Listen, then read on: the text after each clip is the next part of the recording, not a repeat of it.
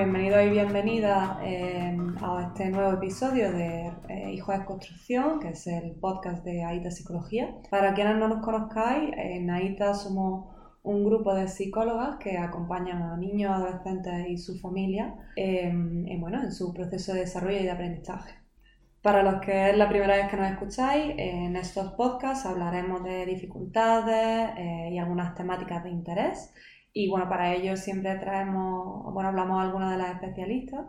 Y en este caso vamos a hablar con Ainhoa Uribe, ella es psicoterapeuta infantil y familiar de niños y adolescentes. Y bueno, vamos a hablar sobre los dispositivos electrónicos en casa, un tema que, eh, bueno, que muchos padres, sobre todo adolescentes, le tiene que interesar bastante. Así que bueno, no, cuando quieras, cuéntame un poco. Hola a todos, eh, yo quiero hablar de los dispositivos electrónicos, pero en concreto me quiero centrar en, los, en el uso del teléfono móvil porque realmente es algo que eh, los dispositivos electrónicos son tantos y tan variados que realmente eh, podríamos tirarnos horas hablando.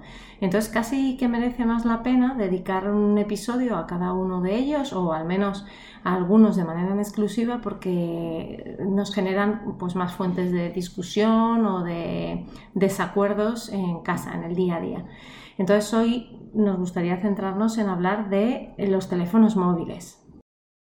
Efectivamente, podríamos hablar de tablets, eh, bueno, el ordenador y demás, pero el móvil, que es como ahora mismo eh, una prolongación, una extensión más de la mano de muchos de nuestros adolescentes, y efectivamente que suscita muchas dificultades ¿no? y también dudas de, sobre cómo gestionarlo o, qué hacer. Em, porque efectivamente los adolescentes son quienes ahora mismo eh, es su medio de comunicación básico y de entretenimiento y de todo. Pero ¿crees que es algo que debemos hablar una vez llegada la adolescencia o algo que deberíamos de hablar antes? Pues mira, yo creo que es algo que podemos hablar casi casi o tener en cuenta casi casi desde que nacen. Lo que nosotros nos hemos dado cuenta es que cuando llega la adolescencia, que es como el momento en el que hay que introducir o en el que se introducen estos dispositivos o se hacen más necesarios, que no son obligatorios en ningún caso, pero bueno, se hacen más necesarios pues para permitir un poco la socialización de los adolescentes, nos damos cuenta que hay casas a las que llegamos tarde, ¿no? Mm. Llegamos tarde o llegan tarde los padres a la hora de poner normas, de dar unas formas de uso y entonces eh, a mí me gustaría que hablásemos desde antes y te voy a decir que casi, casi desde el inicio de la vida. ¿Por qué? Porque cada vez eh, vemos, o es más frecuente ver, escenas donde niños muy pequeños manejan teléfonos y otra serie de dispositivos electrónicos, ¿no? Pero eh, cada vez es más frecuente que vayamos a comer y que en la mesa de al lado tengamos a alguien que para que el niño no moleste, se entretenga, no llore, no, en definitiva, no interrumpa a los adultos, pues se le pone un móvil para ver unos dibujos o para cantar o sí, o para, vamos, para entretener en general.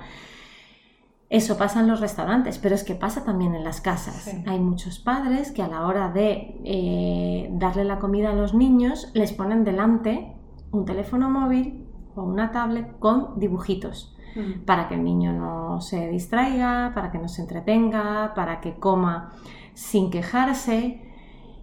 Y eh, por último, eh, hay otra escena que a mí me llama mm, poderosamente la atención y que creo que también es interesante, que cuando yo vengo caminando por las mañanas, me cruzo con muchos padres e incluso con cuidadoras y, cuidadores ¿no? de niños pequeños, que a veces son los abuelos, a veces son los tíos, que el niño va, niños que van en carrito, es decir, probablemente niños menores de 3 años, en la gran mayoría de los casos, que el niño va en el carrito mirando eh, pues dibujos o canciones o lo que sea en un, en un teléfono.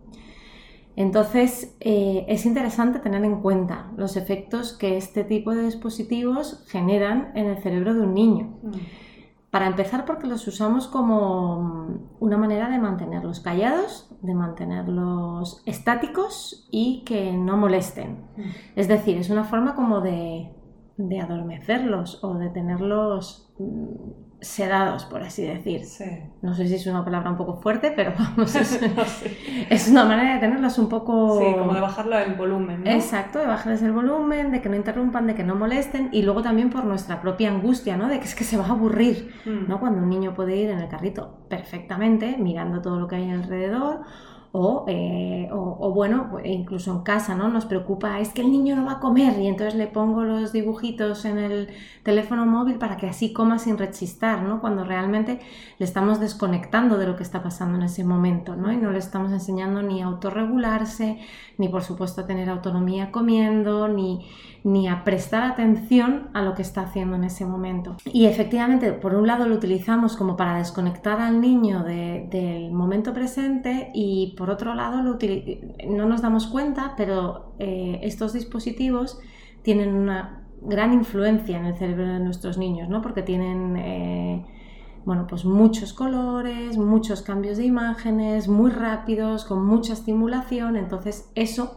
favorece poco al desarrollo de una atención sostenida, al desarrollo de, pues, de la paciencia y, y- y favorece poco a, a su capacidad de, de concentrarse en estímulos que quizás son más aburridos, más lentos y menos llamativos.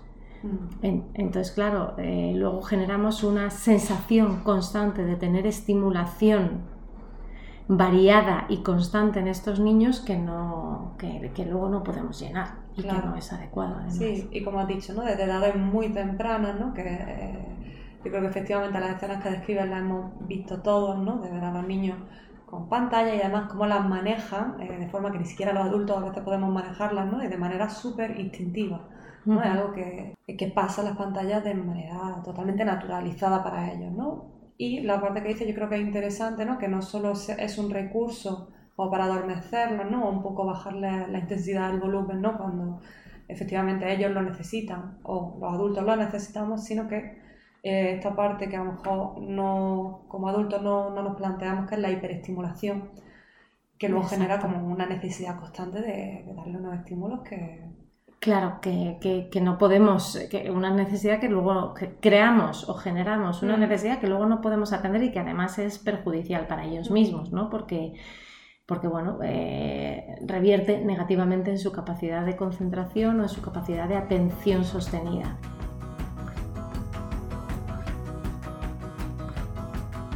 Ahora muchos padres estarán escuchando diciendo, Dios mío, es que yo a veces ya no, o sea, mm, ¿es dónde está el límite, no? Porque eh, efectivamente si estoy en una comida familiar y necesito, mm, es que no puedo más y le dejo el móvil y punto, ¿no? ¿Dónde, dónde pongo el límite para gestionar esto? ¿Cuándo lo estoy haciendo bien? ¿Cuándo no? Claro, a ver, yo creo que para empezar tenemos que ser bastante conscientes de lo que tenemos. Si Sí. tenemos un niño pequeño, pues evidentemente un niño pequeño va a interrumpir y va a interrumpir en una conversación de adultos. O sea, tenemos que ajustar nuestras expectativas a lo que queremos hacer. No podemos pretendernos ir a comer con unos amigos sin que el niño moleste en toda la comida. Claramente eh, tenemos que ajustar nuestras expectativas a lo, que, a lo que representa tener un niño pequeño. Creo que muchas veces esta sociedad es cada vez menos o más adultocéntrica ¿no? y menos volcada en las necesidades de los niños y también a los adultos muchas veces nos molesta que en la mesa de al lado haya un niño y que se levante, pase, salga, entre. Entonces, bueno, en ese sentido habría que ser un poquito más tolerantes también hacia los demás. Primero, ajustar nuestras expectativas, ser más tolerantes. Y luego, dentro de esto, si además estamos en una comida familiar que es importante porque nos reunimos, porque es el cumpleaños de la abuela y queremos celebrarlo y el niño está que no para de pedir, de, pedir- de llamar nuestra atención y, y nosotros en ese momento no se la podemos dar, bueno, que puntualmente podamos tirar de un dispositivo electrónico. No, no, no vamos tampoco ahora a, criminal- a criminalizar ¿no? a los padres. Entonces, bueno, pues puntualmente lo podemos hacer.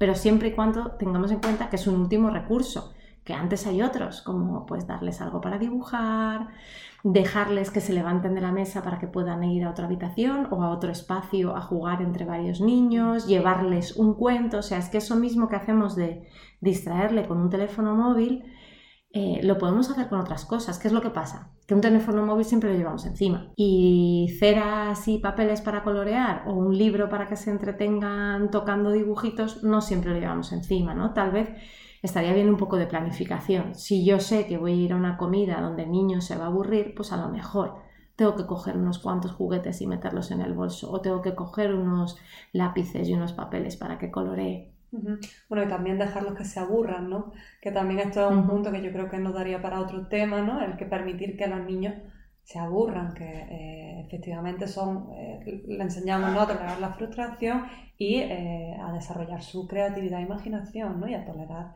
estos tiempos de espera sí, a tolerar los tiempos de, y, a que a tolerar los tiempos de espera y a que busquen estrategias para gestionar ese aburrimiento, ¿no? Porque si no les exponemos en ningún momento a situaciones de aburrimiento, al final esas estrategias no se desarrollan, cuando realmente es algo que les va a ser muy útil a lo largo de la vida. Pero efectivamente estas estrategias se ponen en marcha en situaciones en las que son necesarias y si nosotros constantemente, por la propia angustia que nos produce, estamos evitando que el niño se aburra, pues no van a, no van a aparecer estas estrategias. Y mm, como has dicho, ¿no? yo sí que quiero rescatar esta parte de que has dicho que mm, esto no es criminalizar, ahora como lo hacemos los padres, efectivamente hablamos siempre de que no sea, que sean cosas que pasen puntualmente y que obviamente todo el mundo tira en algún momento del móvil para que no se aburran, pero que no criminalicemos ¿no? a cualquier hora madre o padre que veamos dando en el móvil, seamos un poco también tolerantes con esa parte que no sabemos qué hay detrás.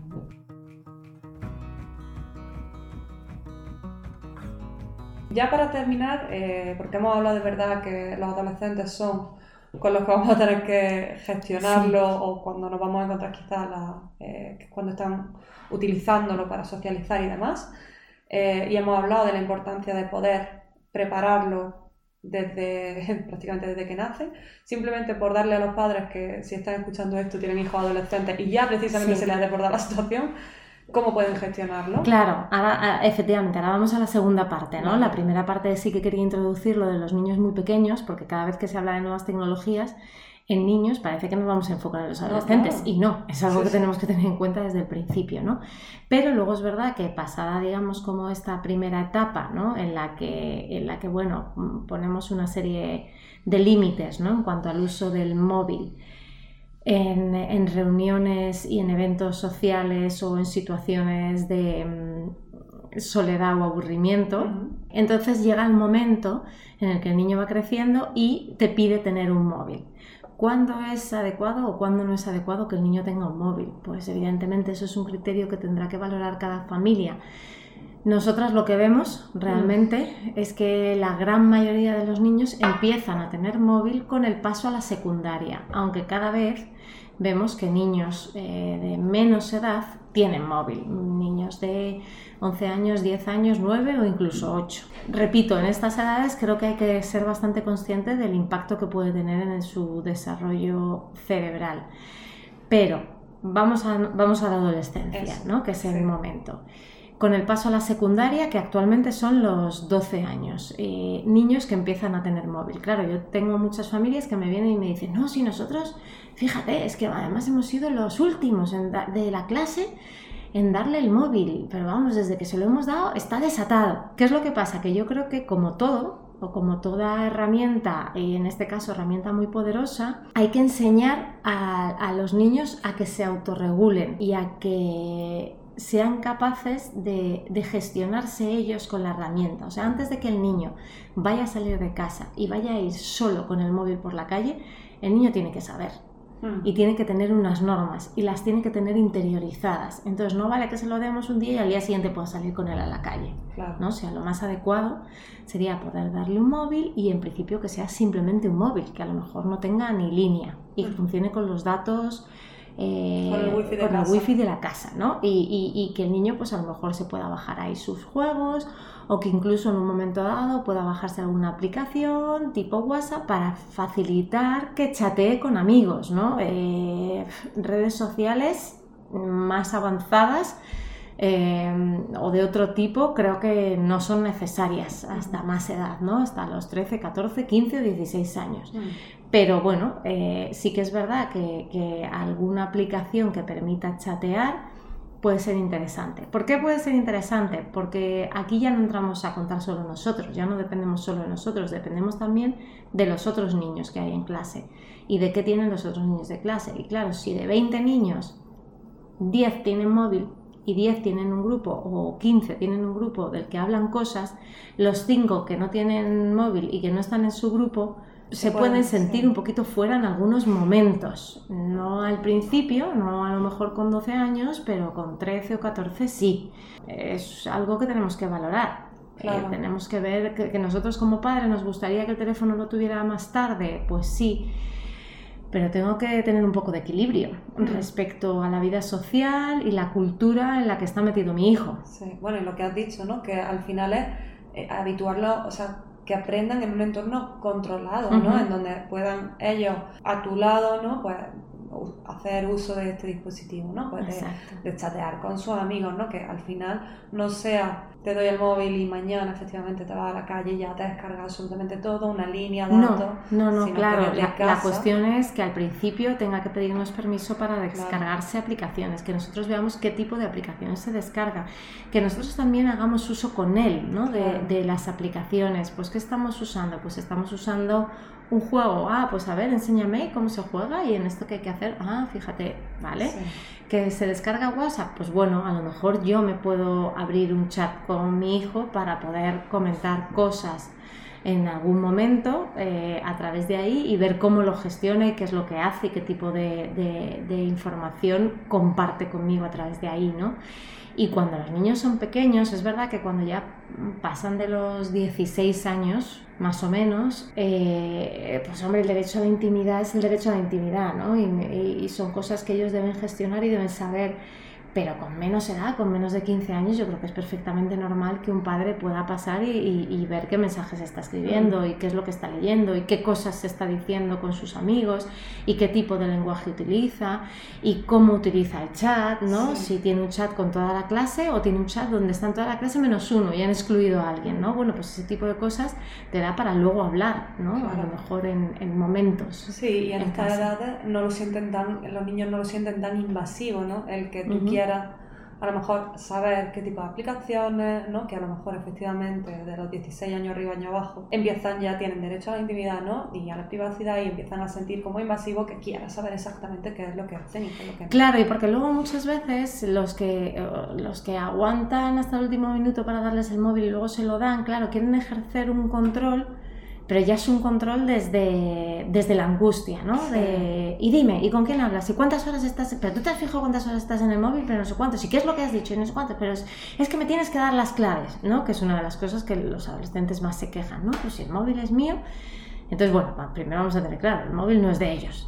El móvil es de, de la familia que se lo, se lo facilita, ¿no? Entonces, bueno, es una herramienta que uno comparte porque entiende que es buena para ellos a nivel social, pero que tiene que tener una regulación y que tiene que tener unos tiempos de uso. Entonces podemos aprender a em, enseñarles a, poder regularse, a, que por las noches hay que apagarlo y hay que dejarlo cargando en la cocina, por ejemplo, ¿no? en un lugar público, que todos veamos que los móviles de, las casas, de la casa están ahí y luego que hay ciertas normas que dentro de la casa no tenemos el móvil cuando estamos sentados a la mesa a cenar, por ejemplo, pero no lo tenemos nadie no lo tiene el adolescente y tampoco lo tienen papá ni mamá. Bueno, este era un punto que yo quería como también eh, que lo comentásemos, ¿no? El tema de que efectivamente tampoco podemos pedirles que hagan algo si nosotros estamos todo el rato con el móvil encima de la mano. No podemos pedirle al adolescente, ¿no? Quizá que vean una peli con nosotros y que nosotros como adultos estemos también con el móvil o en la comida, ¿no? Contestando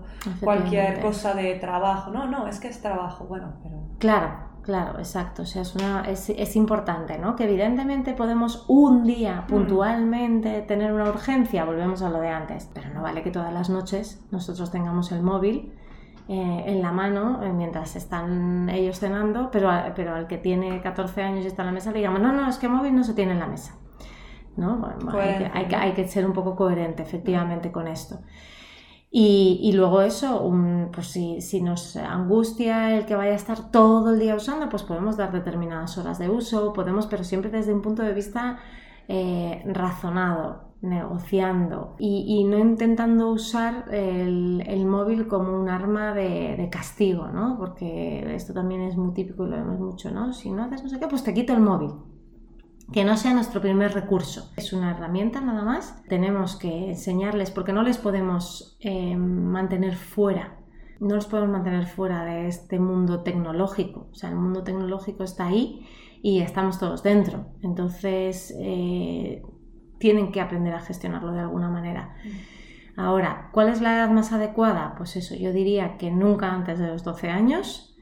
Y, creo que interesante que, que tengan unas normas interiorizadas, adquiridas y, y una responsabilidad sobre el uso del móvil antes de los 16, porque si no va a ser muy difícil que luego no se enganchen, que hagan un uso desmesurado, que cometan cualquier tipo de barbaridad, ¿no? Porque también nos hemos encontrado aquí con adolescentes que luego tienen un problema, porque se meten en chats de la clase y, se les ocurre pues hacer capturas de pantallas de conversaciones privadas y repartirlas en el chat de la clase, ¿no? Porque, bueno, pues porque no tienen, digamos, como una cultura del uso del, móvil y del uso responsable. Y entonces esa cultura hay que, hay que crearla con ellos, ¿no? Igual que le transmitimos valores de otro tipo, como que es que en la mesa nos sentamos y en la mesa no se canta o no se come con las manos, pues también tiene que tener unos eh, modos de uso ese, ese dispositivo.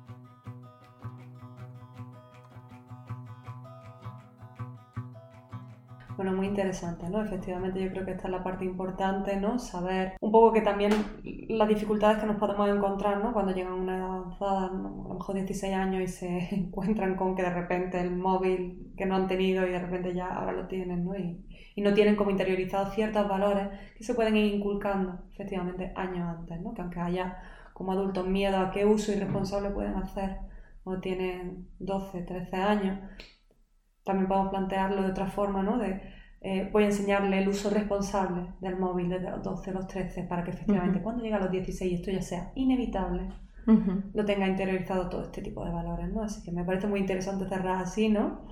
Eh, igual que hemos hablado al principio de, eh, bueno, de, que podamos hablar de todo esto cara desde que nace, ¿no? Desde que coge la primera pantalla, ¿no?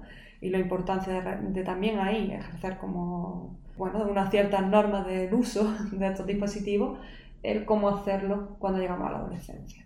No sé si quieres añadir y Sí, simplemente una cosa, ¿no? Luego existen varias aplicaciones, eh, porque bueno, el tema redes sociales, como decimos, da para otro podcast muy tranquilamente. pero simplemente por dar pinceladas, ¿no? Creo que todo es más o menos similar, es mm, transmitir unos valores, una forma de uso y dentro del propio móvil eh, y de nuestro propio móvil o de nuestro wifi de casa existen aplicaciones donde podemos controlar ¿no? el uso que otros miembros de la familia hacen y lo podemos cortar en determinados momentos, lo podemos activar en, determinados momentos. ¿no? Esto se puede hacer y existe. Es verdad que pedagógicamente es más coherente enseñarles la autorregulación para que ellos mismos sean los que, los que digan, no, lo tengo que dejar, no puedo estar todo el rato, o eh, si tengo toda la tarde, pues primero tendré que hacer los deberes y luego ya me puedo poner a chatear con los amigos. Pero bueno, en un momento dado en el que no podemos estar encima, pues se pueden hacer uso de este tipo de, de herramientas. Evidentemente, sobre todo al principio. Luego, como decimos, a partir de los 16, 17 años, eh, bueno, pues el adolescente tiene ya casi vida propia, ¿no? Y vida de adulto. Entonces, eh, pues ya tiene su intimidad, tiene sus maneras, sus modos y... Y es más difícil. Y es una responsabilidad propia. Efectivamente. Muy bien, pues nada, Ainhoa, pues muchas gracias. Efectivamente hablaremos del tema de las redes sociales que está muy, muy, muy relacionado con, el uso de los móviles más adelante en un podcast tranquilamente. Sí, de las redes sociales y, de, y del contenido ¿no? audiovisual que ven los niños, de las series, de las películas, etcétera, y los videojuegos, que también interesará. Pero bueno, muchas gracias y bueno, cualquier cosa, ya sabéis que iremos subiendo podcast y mientras podéis vernos en las redes sociales como arroba aita con doble T barra baja psicología. Y bueno, en nuestra web www.aita.es. Muchas gracias y hasta luego. Un saludo.